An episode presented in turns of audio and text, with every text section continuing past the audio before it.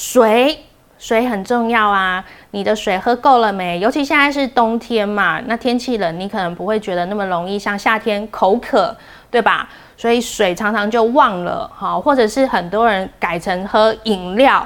有没有？因为过年的时候有些拜拜啊，备一些饮料啊，你可能就在过年期间就当做喝饮料补水分哈。那其实是会增加很多的额外糖分摄取，让你的热量因此飙高的地方。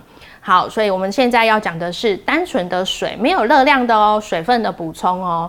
好，我们透过一个研究呢，也可以来知道说，哎，有一个减重的研究，他就发现说，不论你是在增加每天的饮水量啊，或者是说我用水来替代这个含糖饮料更好，那甚至呢，也可以在餐前饮用这个开水，好，增加一点点的饱足感啊，好，而且有促进代谢的效果。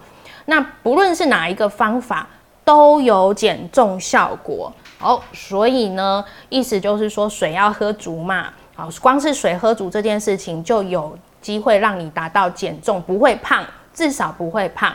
好，你看哦，这边的减重幅度平均可以减少百分之五左右哦。那水的部分呢，到底要喝多少啊？以你的体重来算，我们就是要乘以三十到三十五，这样是比较刚好的。